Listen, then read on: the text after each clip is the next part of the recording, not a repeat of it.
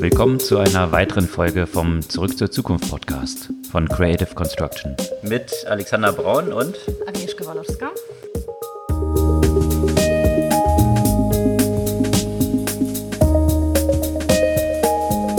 Was gab's Neues letzte Woche? Vieles. Ich würde mit den positiven Sachen starten, die, die ich ganz spannend fand. Und zwar im Bereich Sport gab es eine ganze Menge. Das ist äh, jetzt vielleicht nicht so ganz dein Metier, aber ich bin ja so ein ziemlicher Sportnah in jeder Hinsicht und da haben mich so einige Nachrichten aus ganz unterschiedlichen Sportdisziplinen erreicht. Zum Beispiel ist ja jetzt gerade die Bundesliga-Saison äh, zu Ende gegangen. Und was hat das jetzt mit Technologie zu tun? Bisher, ja, jeder, der Fußball guckt, weiß, dass da keine Zuschauer in die Stadien dürften. Und äh, bei dem letzten Spiel äh, von Dortmund gegen Hoffenheim wurde das erste Mal ein Konzept getestet, wie eben Technologie dafür eingesetzt werden kann, doch eine signifikante Anzahl von Fans ins Stadion zu bekommen.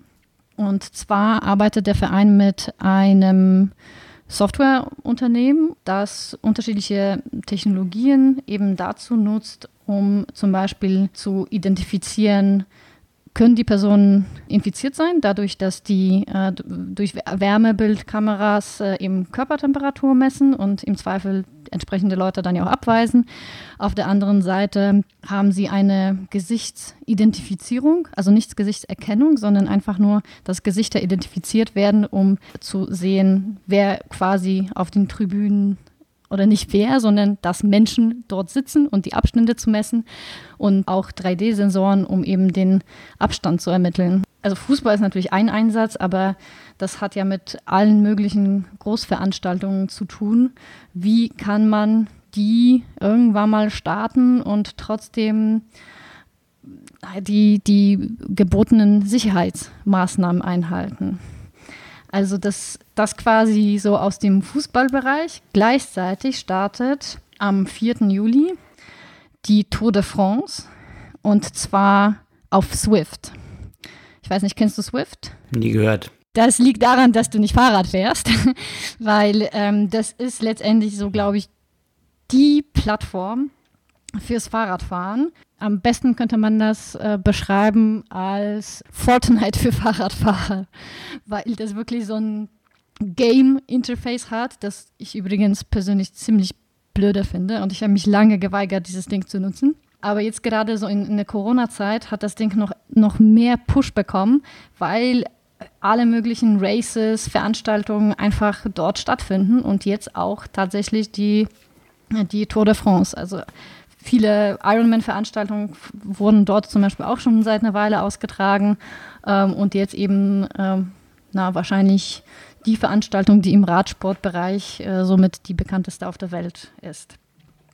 Und wie muss man sich das vorstellen? Dann radelt irgendwie jeder für sich, dann aber verbunden über Technologie, dass man doch gegeneinander dann radelt oder Genau, man genau radelt gegeneinander, aber man, man, radelt natürlich, weil ansonsten könnte man sich ja, äh, wenn man das draußen tun würde, könnte man sich ja eine sehr einfache Strecke aussuchen, die zum Beispiel bergab geht und, äh, und alle abziehen. So äh, wird das ja eben nicht draußen gefahren. Äh, sondern es wird äh, auf, ähm, auf eine so eine Smart Fahrradrolle, die, die gibt es seit einer Weile.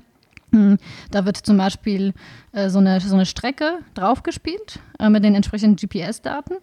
Und ähm, da kann eben durch den Widerstand äh, entsprechend Höhe simuliert werden, so dass du dann quasi die gleichen Be Bedingungen für, für alle Leute letztendlich hast, weil, äh, weil von dem Programm halt diese Smart äh, smarte Fahrradrolle gesteuert wird. Okay, also findet das Rennen dann bei jedem zu Hause statt? Genau, das, das Rennen findet dann bei jedem zu Hause statt. Da in diesem Kontext äh, gab es auch noch eine spannende News, genau. eben vor, vor, dem ganzen Hintergrund von, äh, was findet an Sport eigentlich noch statt und was zu Hause. Ich meine, so zu Hause radeln ist ja eine Sache. Manche gehen dafür ins Fitnessstudio, um zumindest so ein bisschen unter Leuten zu sein. Andere gehen ganz nach draußen, um noch mehr Abwechslung zu haben. Mhm.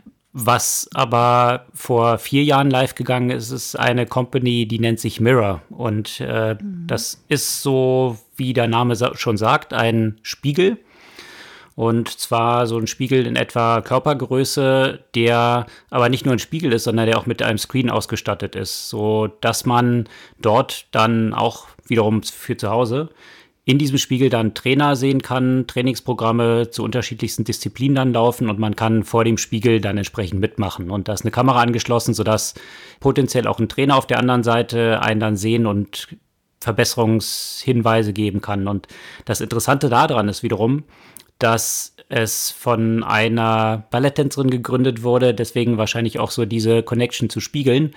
Und jetzt interessanterweise von Lululemon gekauft wurde. Und zwar für mhm. sage und schreibe 500 Millionen. Also nach fünf Jahren ist hier das natürlich ein ganz spannender Exit und gerade vor dem Hintergrund Lululemon, was man so aus dem Umfeld von Yoga-Pants und schicker Sportkleidung oder schicker Die völlig at leisure, at leisure, wie man so schön sagt. Äh, also dieses ganze Phänomen eigentlich diese Company mitgeprägt hat, dass äh, plötzlich auf den Straßen auch alle in Yoga-Pants rumlaufen. Diese Company hat jetzt eben Mirror gekauft und damit auch so einen Einstieg in technologische Themen, was natürlich einerseits spannend ist, weil es natürlich auch ganz neue Fragen aufwirft, bezüglich der Zukunft dann von Fitnessstudios, gerade in diesem Kontext von Corona und vielleicht auch sich anpassenden Nutzungsgewohnheiten.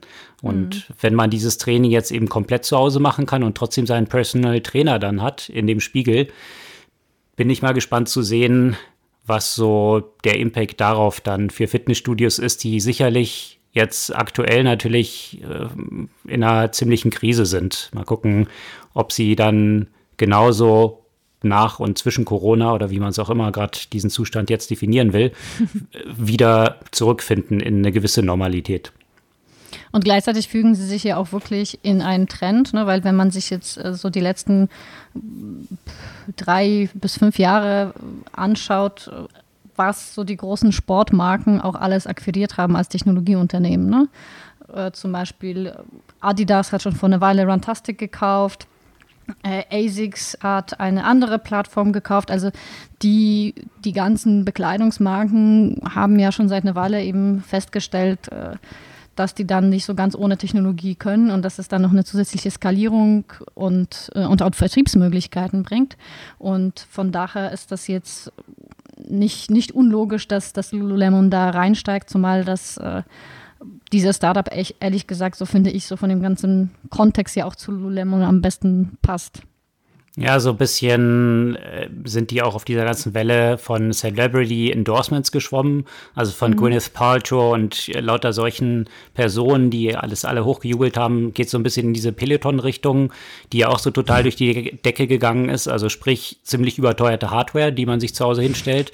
Und äh, im Gegenzug für diesen äh, exorbitanten Upfront-Preis dann eine monatliche Gebühr zahlen darf, äh, um dann Trainings zu belegen. Also ist natürlich ein Traum-Geschäftsmodell, vor allem wenn man es mal vergleicht mit einem physischen Fitnessstudio. Wenn man das betreibt, wo man monatliche Fixkosten für die Miete hat, hier verkauft man die Devices, ist wahrscheinlich schon direkt mit dem Verkauf profitabel und hat dann noch ein schönes Subscription-Model mit monatlich nochmal 40 Dollar, die man für das Belegen von diesen Trainings dann äh, noch dazu bekommt. Also das, was man sonst auch, auch fürs Fitnessstudio einnehmen würde, aber eben ohne physische Kosten für die Location zu haben, ist natürlich ein Traum. Und ich frage mich, ob das ja auch so neue, in neuen Geschäftsmodellen ja auch münden wird, ne? Weil wenn du dir anschaust, die ganzen Fitness-Influencer, die alle ihre eigenen Trainingsprogramme haben und die vielen Yoga und Stretching und dies und jenes Apps, äh, ob, ob äh, dieses Mirror dann so ein Potenzial hat, ja auch so eine Plattform zu werden, wo du dann deine eigenen Apps irgendwann mal äh, zum Beispiel verkaufen kannst und ähm, dein, dein, deine eigenen Sportprogramme sozusagen verkaufen kannst. Als Trainer jetzt. Vorstellen. Als Trainer, genau, als hm. Trainer, dass du da deine Sachen, äh, es gibt ja dieses äh, von, von Adidas, so ein, so ein ähm, Krafttraining-App, viele anderen, was in Richtung Yoga gehen oder in Richtung Stretching. Und da könnte man sich ja auch durchaus vorstellen, dass, äh, dass das die Plattform wird, weil ehrlich gesagt ist es ganz schön mühsam, sowas manchmal mit dem Smartphone, auf dem Smartphone drauf zu haben, wenn man parallel noch trainieren will, wenn man äh, eben das in so einem Spiegel hat, was die ganze Zeit vor dir ist und du siehst dich noch dabei dabei, wie du diese Übungen ausführst. Ich äh, kann mir durchaus vorstellen, dass es Potenzial haben wird, auch, auch als Plattform.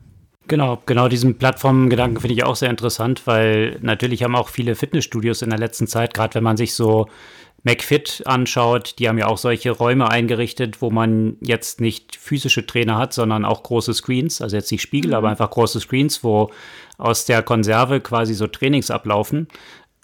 Wenn ich das jetzt kombinieren kann auf Mirror und nicht mehr den ganzen Content selbst produzieren muss, sondern eben wie so ein App Store oder als Programm den unterschiedlichsten Trainern da Zugang gebe und ich dann flexibel als Abonnent von Mirror dort irgendwelche Kurse belegen kann, dann bin ich natürlich dort ein Plattform-Owner und kann wahrscheinlich nochmal von den Trainern auch nochmal Geld dafür nehmen, dass sie den Zugang Exakt. dort zu diesen Kunden bekommen. Hm. Ein spannendes Modell, auf jeden Fall, wie sich plötzlich so Industrien komplett ändern können und äh, wie ich finde, ein sehr gutes Beispiel auch dafür, dass äh, wenn sich die etablierten Player so anschauen, was ihre potenziellen Wettbewerber sind, die etwas weiter schauen müssen als nur in diesem Kontext andere Fitnessstudios, die um die Ecke aufmachen oder jetzt vielleicht irgendwie ein EMS-Training, was um die Ecke aufmacht, sondern hm. vielleicht mal wirklich in Substitutionsprodukten zu denken und sagen, was kann eigentlich so ein Gang zum Fitnessstudio überflüssig machen. Ja, absolut. Viel News gab es auch rund um Facebook mal wieder. Und Apropos Plattform. Genau. Und da hat sich tatsächlich jetzt in den letzten paar Wochen seit diesem Mord an Floyd in den USA natürlich eine Riesenwelle an Protesten ergeben. Black Lives Matter hat eine extreme Verbreitung bekommen, interessanterweise, aber auch gerade auf Facebook und vor allem auch Instagram. Also Instagram ist plötzlich eine politische Plattform geworden, was es vorher nun gar nicht der Fall war, äh, wo man dann immer sein Chai Latte und irgendwelche Beachfotos gepostet hat, äh, sind jetzt plötzlich dort viele Celebrities auch, die ihre Accounts jetzt schwarzen Aktivisten zur Verfügung gestellt haben und äh, denen quasi ihre Passwörter geschickt haben, gesagt haben, ihr könnt es jetzt für einen Monat oder wie auch immer erstmal selbst nutzen und äh, den meine Audience da quasi nutzen. Und das hat eine extreme Dynamik entfaltet und auch eine Dynamik dahingehend, dass Mark Zuckerberg sich ja nach wie vor noch geweigert hat, dort in Verbreitung von Hassbotschaften, die dort auf Facebook ja auch stattfinden, irgendwie einzugreifen. Und das hat jetzt dazu geführt, dass angefangen von so ein bisschen, wie soll ich sagen, aktivistisch positionierten Unternehmen wie irgendwie Ben Jerry's und Patagonia Unternehmen gesagt haben, sie stellen jetzt ihre Anzeigen auf Facebook und Instagram ein, um nicht mehr Werbegelder in diese Plattform fließen zu lassen. Und Aber nicht nur solche, ne? Aber nicht nur so, bis bisher waren es halt eben solche, die die ja grundsätzlich mehr so diesen aktivistischen Charakter oder so Doing Good Charakter hatten. Aber mittlerweile sind das ja auch ganz andere geworden. Ne? Mittlerweile sind das ja auch ähm, Ford und Adidas und, äh, und äh, Honda, Verizon, Unilever und auch äh, Coca-Cola, die, äh, die zum Beispiel sogar so weitergegangen ist und gesagt, wir werden erstmal einen Monat gar nichts posten und nochmal auch unsere Werbung selbst überdenken. Also das hat ja schon noch ein bisschen größere Dimensionen mittlerweile tatsächlich bekommen. Genau, also angefangen eben von den aktivistischen mhm. und äh, natürlich aber auch hier bis, bis in Deutschland von SAP, Siemens und so weiter. Also ist eben eine extreme Massenbewegung von sehr bekannten Brands jetzt auch geworden, was ich ehrlich gesagt aber auch so ein bisschen scheinheilig finde, mhm. jetzt plötzlich zu entdecken, dass das, was bei Facebook eigentlich seit Jahren offensichtlich ist, und äh, ich habe da ja auch selber schon in Längen drüber geschrieben, offensichtlich ist, dass es äh, hier Versäumnisse im Management und von Mark Zuckerberg runter gibt, und zwar schwerwiegender Natur. Dass das natürlich keine einfachen Antworten darauf gibt, aber dass zumindest einzelne Sachen dort, die dort stattfinden, ziemlich leicht zu beantworten sind, das ist eigentlich klar. Und äh, das hat eben über die letzten Jahre nicht stattgefunden und muss auch den ganzen Werbetreibenden jetzt nicht entgangen sein. Und jetzt plötzlich, wo es eben das Momentum gibt, dass Black Lives Matter ein Massenphänomen wird, hat man plötzlich seine moralische Verpflichtung erkannt und stellt die Werbung darauf ein. Also das finde ich, es ist wieder so ein typisches Phänomen, äh, was du, glaube ich, äh, vor ein paar Podcast-Folgen mhm. mal so als Whitewashing oder Blackwashing oder wie auch immer man gerade, was das Neueste ist. Ähm, Blackwashing und Pinkwashing und Greenwashing. Genau, nachdem, um, um auf diesem ist, Zug aufzuspringen und sich jetzt ganz authentisch als empört zu geben. Und das finde ich mhm. schon, äh, naja, äh, das Wichtige ist letztendlich, dass es einen gewissen Impact hat, vielleicht, auch wenn ich die Intention so ein bisschen in Frage stelle, der, der meisten Unternehmen dahinter. Und äh, ich auch mal gespannt bin. Ich meine, dieses Momentum, was sich jetzt in den USA auch so ein bisschen verändert hat, wenn man die letzten äh, Polls anschaut, äh, da ist ja Trump ziemlich abgestürzt, dass es in so einem Kontext dann opportun ist zu sagen, man stellt sich jetzt auf die andere Seite, finde ich jetzt auch nicht eine besonders mutige Botschaft. Aber es hat zumindest dazu geführt, dass Mark Zuckerberg jetzt ein bisschen zurückgerudert ist und gesagt hat, es werden jetzt auch Warnungen an einzelne Messages dort äh, angefügt also scheint ja doch irgendwas zu gehen, was früher die Argumentation war, dass es eigentlich ja gar nicht möglich ist. Ich bin mal gespannt, was dann dort passiert. Und gleichzeitig ist da aber auch so ein internes Memo rausgekommen, wo äh, Mark Zuckerberg dann vor Mitarbeitern intern gesagt hat, dass er nicht so besorgt darüber ist, über diese Advertiser, weil äh, sie schon wieder zurückkommen werden. Und genau. äh, gerade vor dem Hintergrund, dass wenn man sich mal die, die Top 40 der größten Brands anschaut, macht es tatsächlich auch nur 5% von Facebooks Werbeeinnahmen aus. Also von daher äh, ist es tatsächlich vom wirtschaftlichen Impact erstmal so ein bisschen zu relativieren. Tja, deswegen, und, und schauen wir mal, für wen hat das ja im Zweifel den größeren wirtschaftlichen Impact? Für die, die da, darauf keine Werbung mehr schalten oder auf Facebook. Ne? Und wann, wann kommt es zurück zum Normal, äh, wie das letztendlich nach MeToo ja auch alles irgendwann mal zum Normalen gekommen ist, nach der anfänglichen Empörung? Ähm, äh, da ist ja so eine bestimmte, naja, man könnte sagen, ist ja auch so eine bestimmte äh, Herdenmentalität, die auch dort wiederzufinden ist, was du jetzt gerade auch bereits auch kurz erwähnt hast beim Thema, dass sich die, das Klima Trump gegenüber ändert.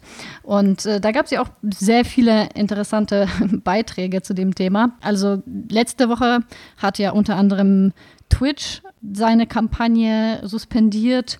Gleichzeitig wurde ja auch die größte Pro-Trump Reddit-Community, The Donald, von der ich übrigens mal kurz berichtet habe, als ich über das Buch zum Thema Oculus Rift äh, gesprochen habe. Da war ja nämlich der Paul Merlucky einer der, derjenigen, die diese Community am Anfang unterstützt hat. Und so allmählich sind die Social Media nicht mehr so die Trump-Plattform.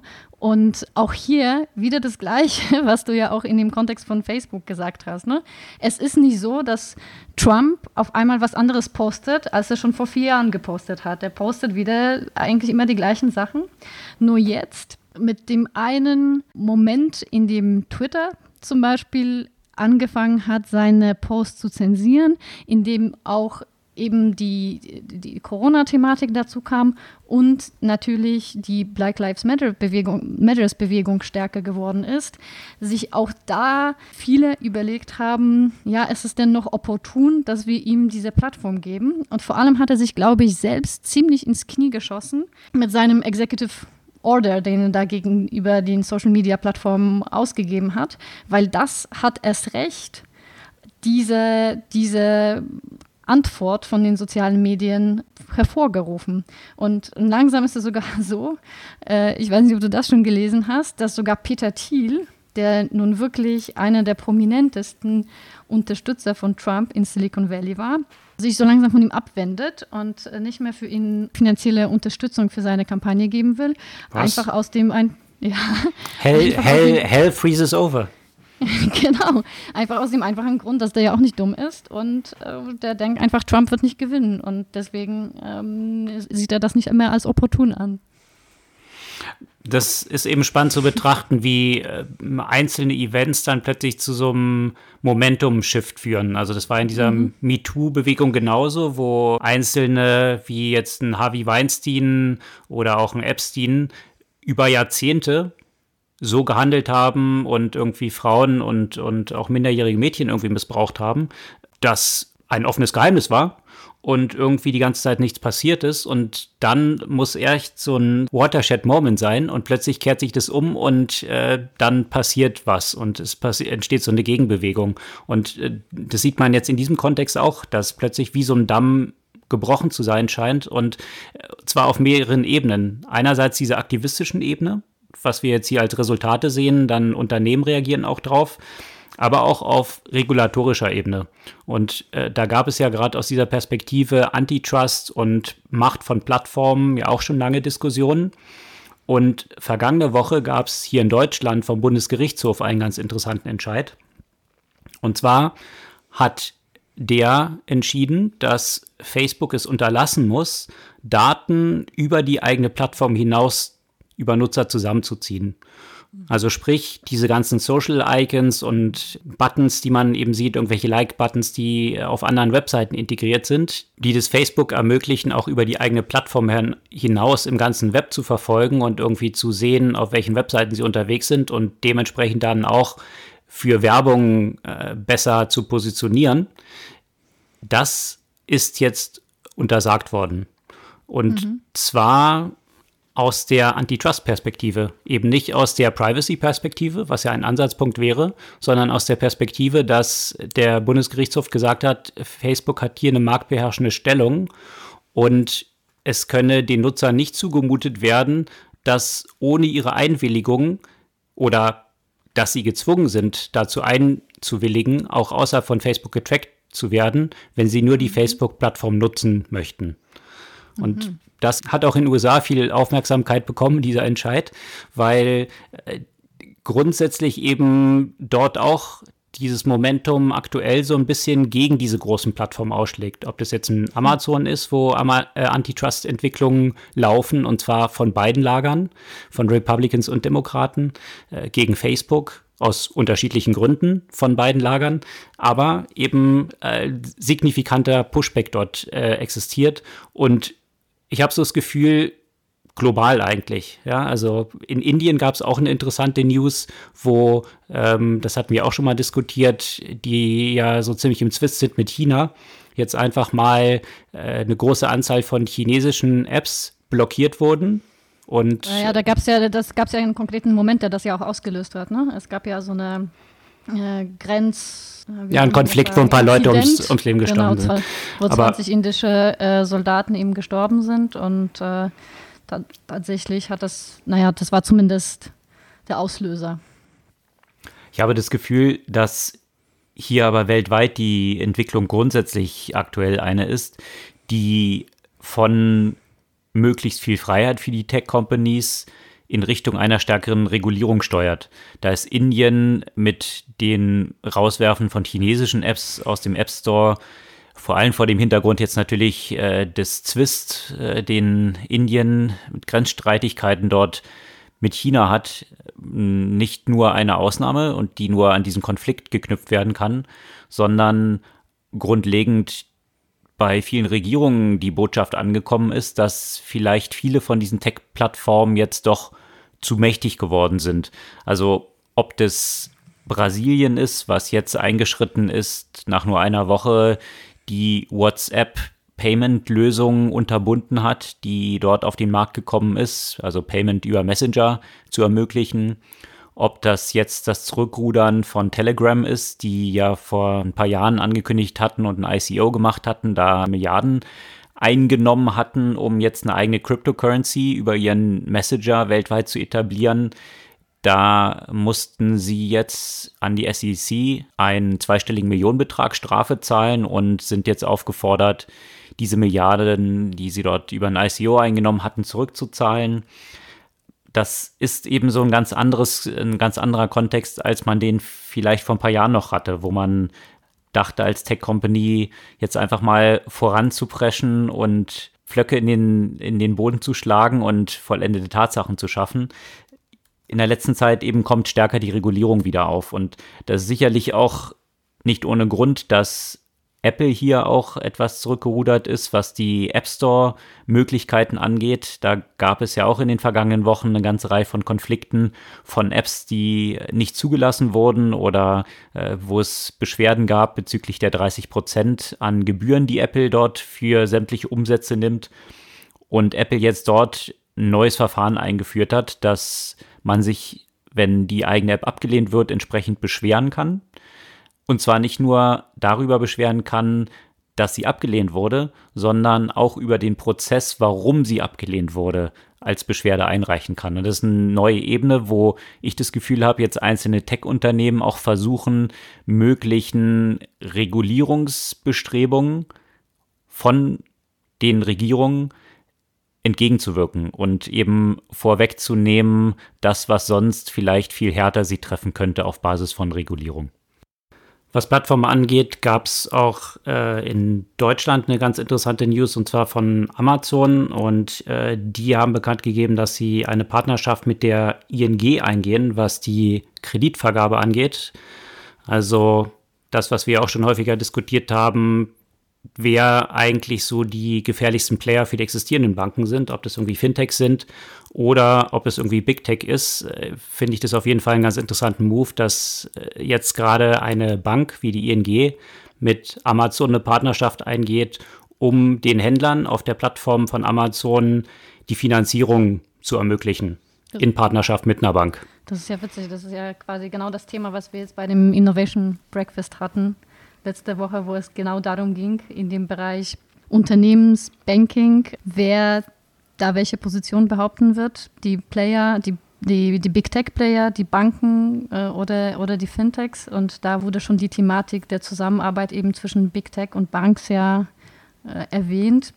Da frage ich mich im Kontext von Amazon, äh, ob das, also wie lange dann diese Partnerschaft dann halten wird und äh, inwiefern dann Amazon das irgendwann mal wieder alleine machen möchte und das jetzt erstmal so der erste Eintritt in den Markt ist? Das ist eine gute Frage, weil das ja, wie man Amazon kennt, so das wahrscheinlichste Vorgehen ist, erstmal mit einem Partner reinzugehen mhm. und dann das selbst übernehmen. Die Frage, die sich dort wahrscheinlich stellt, ist eben die Komplexität von äh, Financial Services und Regulatorik und Banklizenzen und all diesen Themen, mhm. die natürlich äh, das so ein bisschen komplizierter macht als in vielen anderen Branchen. Aber ich denke, es ist eine berechtigte Frage, ne? Äh, wann Amazon dann sagen wird, ich kann eigentlich noch mehr mitnehmen, wenn ich das komplett selber mache. Oder vielleicht sagen sie, ne, weil diese Diskussion hatten wir auch, wer hat den Kundenzugang und Amazon behält ja quasi den Kundenzugang und äh, diese, diese nervige Abwicklung und äh, das Risiko und, und das ganze Backoffice-Geschäft bleibt dann halt bei der Bank und da ist eben die Frage, die wir häufig dann diskutiert haben, werden die Banken dann zu so einer Art Dump-Pipes, die dann nur für die Abwicklung zuständig sind, aber nicht mehr an der Kundenschnittstelle sitzen? Und eben bei diesem Aspekt Kundenschnittstelle ist wahrscheinlich das wahrscheinlich am relevantesten, wie dann die Aufteilung der Profits ist, mhm. sozusagen. Ne? Mhm. Ne? Und wenn Amazon, da sie der Eigner der Kundenbeziehung sind, in dieser Geschäftsbeziehung mit der ING vielleicht sowieso das meiste mitnehmen können, äh, kann der Anreiz dann auch überschaubar sein, das selber aufzubauen. Mhm. Also ich denke jetzt so, wenn man Amazon äh, kennt aus der Perspektive gedacht, solange sie bei dem einen mehr verdienen können, werden sie so machen. Äh, solange dann irgendwann der mehr Gewinn das rechtfertigt, hier zusätzlich Komplexität bei sich reinzubringen, dann äh, sind sie wahrscheinlich auch zu dem anderen bereit. Mhm. Zum Thema hm, Big Tech, da gab es ja noch, ähm, noch andere News, wo wir heute schon ein bisschen über die Plattform und auch über die Akquisitionen gesprochen haben. Und zwar gab es ja einen interessanten, etwas längeren Hintergrundartikel zu, zu Microsoft und deren Einstieg in den ganzen Bereich Cybersecurity. Die haben nämlich letztens ähm, ein Startup, äh, CyberX, äh, gekauft für etwa 165 Millionen Dollar. Das ist so die, der inoffizielle Wert, der für äh, Cybersicherheit in dem Bereich äh, Indust Industrial IoT sorgen soll. Und das Interessante daran ist eben, dass es nicht die erste Akquisition von Microsoft in diesem Bereich, sondern dass die schon vor zwei Jahren eben angekündigt haben, äh, mindestens eine Milliarde jährlich für den ganzen Bereich Cybersecurity zu investieren und somit sich in gesamten Ökosystem in diesem Bereich halt aufzubauen. Von daher bin ich, äh, bin ich gespannt, äh, wie, wie sehr sich diese Sparte bei Microsoft entwickelt. Und es fügt sich meines Erachtens so in die Gesamtentwicklung von Microsoft, dass das immer wieder nach, nach äh, neuen Geschäftsmodellen und, und neuen Bereichen sucht und äh, so sehr, wie ich von, von meiner ganzen Office-Suite immer wieder frustriert bin, so sehr glaube ich ja durchaus an den Kurs, in dem sich das Unternehmen aktuell befindet und nicht nur ich gemessen an, dem, an der Aktienentwicklung. Und gerade vor dem Hintergrund des Zugangs zu den ganzen Geschäftskunden, die natürlich Cybersecurity als äh, immer wichtigeren Faktor zwangsläufig sehen vor dem Hintergrund der ganzen Hacks, die so äh, ständig stattfinden und auch der Strafzahlungen, die damit äh, einhergehen. Natürlich sicherlich eine nachvollziehbare Entwicklung. Mhm. Äh, Gerade vor diesem Hintergrund aber auch dieser, dieses Zugangs zu Geschäftskunden gab es eben auch noch eine an, andere interessante News von Microsoft. Und die war auch sehr interessant von Microsoft formuliert. Und zwar, sie hatten auch diese Strategie verfolgt, die dann Apple so erfolgreich betrieben hatte, eigene Filialen aufzubauen, hatte Microsoft dann auch probiert. Und äh, sie haben jetzt eine News rausgegeben, die war so tituliert mit äh, Microsoft positioniert Filialgeschäft neu. Und äh, das eigentliche, der Inhalt dieser News war, ähm, Filialen werden eingestellt. Hm. Äh, von daher wollte Microsoft, weil es wahrscheinlich nicht so gut klingt, Retail ist gecancelt, äh, hat es dann ein bisschen anders formuliert. Aber de facto scheint Microsoft dort mit eigenen Filialen keinen Erfolg gehabt zu haben, was ja dann weniger so diese Geschäftskundenadressierung ist, ganz im Unterschied zu Apple und äh, rudert jetzt dort in dieser Strategie zurück. Mhm. Mhm. Wo wir vorhin gerade Amazon hatten und die Partnerschaft mit einem traditionellen Unternehmen, also einer Bank in diesem Kontext, ING, gab es auch noch eine andere spannende News von Amazon. Und zwar haben die bekannt gegeben, dass sie ein Startup im Bereich von autonomen Fahrzeugen, SUX, kaufen und zwar für über eine Milliarde, durchaus ein signifikantes Investment, was so ein bisschen demonstriert, dass äh, Amazon sich nicht so gebunden äh, auf eine bestimmte Branche sieht, also mal wieder und auch in dem Bereich von selbstfahrenden Fahrzeugen hier entsprechend aktiv werden möchte und diese Anstrengungen vertieft. Sux ist so im Bereich unterwegs, dass sie quasi selbstfahrende Taxiflotten eigentlich als Ziel haben, weil man sich auch überlegt hat, was will Amazon da? Wollen die das aufbauen oder wollen die das für ähm, Logistik, Delivery verwenden? Äh, wird man sehen. Auf jeden Fall ein interessanter Move. Gerade vor dem Hintergrund, dass auch in dieser Woche ein tradierter Automobilhersteller, namentlich Daimler, bekannt gegeben hat, dass sie ihre Partnerschaft zur Herstellung von Selbstfahrzeugen äh, mit BMW aufkündigen und gleichzeitig oder ein paar Tage später dann angekündigt haben, hier eine Partnerschaft mit Nvidia einzugehen und äh, Nvidia quasi so die Daimler Tech-Plattform eines integrierten Autos werden soll. Ja, mit äh, quasi diesen Funktionalitäten, die eben Tesla auch so immer nach vorne hängt, dass äh, das Auto über Ferninstallationen dann in der Funktionalität erweitert werden kann. Also ein zentralisiertes Software- und Hardware-System. Mhm. Sicherlich eine ganz interessante Entwicklung jetzt hier für Daimler in der Partnerschaft mit dem Vorreiter Nvidia in diesem Kontext. Mhm, auf jeden Fall. Also diese Woche gab es ja auch mal wieder Nachrichten, weil wir viel auch über das Thema auch Vertrauen und, und Security und, äh, und Backlash gesprochen haben.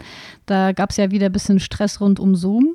Die, die haben nämlich verpeilt, äh, den selbst, also die selbst auferlegte Deadline zum Thema äh, Transparency verpeilt. Bei denen gab es ja nämlich auch jenseits der Privatsphäre-Themen natürlich immer wieder Fragen, wie stark wird das, was auf Zoom passiert, zensiert auf Anfrage von, ähm, von Regierung. Da gab es natürlich besonders, äh, ging es natürlich besonders um die chinesische Regierung, die äh, Zoom quasi verboten ha hat, als Plattform für Dissidenten zum Beispiel zur Verfügung zu stellen. Und ähm, da wollte Zoom in dieser Hinsicht ja auch was präsentieren und, und transparent werden, was, äh, was das angeht. Aber was ich auch spannend finde in diesem Kontext, und da habe ich eine Frage an dich. Was glaubst du, wann fand die erste Videokonferenz statt? Überhaupt. Die erste Videokonferenz. Ja. Ähm, internetbasiert oder? Egal. Videokon die erste Videokonferenz der Welt. Hm, ich würde mal sagen, so in 60er Jahren irgendwann. Äh, ja, ziemlich genau 50 Jahre her. Also in äh, 1970 fand das statt. In 1964 hm. hat schon ATT deren Picture Phone äh, das, das war ein Telefon mit Video und Audio äh, auf der New York World Fair präsentiert. Das Problem mit der ganzen Geschichte war, dass man 16 Dollar, was damals ja auch noch ein bisschen mehr war als jetzt, für einen dreiminütigen Call ausgeben musste und äh, dass man dieses Videocall nur aus einer der Picturephone-Stationen machen konnte. Und trotzdem fand dann tatsächlich 1970 so eine erste Videokonferenz zwischen dem äh, Mayor von, von Pittsburgh und, ähm, und einer anderen Person, die eigentlich nur äh, ein Block voneinander saßen, aber eben dieses äh, Picturephone ausprobieren konnten. Ich, ich finde es halt sehr spannend, weil es halt zeigt, wie, naja, was dann ja auch Timing und die aktuellen technischen Möglichkeiten für einen Einfluss haben für den Erfolg dieser Idee, weil damals, ich kann mir schon vorstellen, wie viel Geld in diese Idee geflossen ist. Und das ist natürlich etwas, ohne das man sich jetzt das Leben gar nicht vorstellen kann. Äh, und trotzdem ist natürlich zu dem Zeitpunkt, zu dem das gestartet ist, äh, komplett gescheitert. Mhm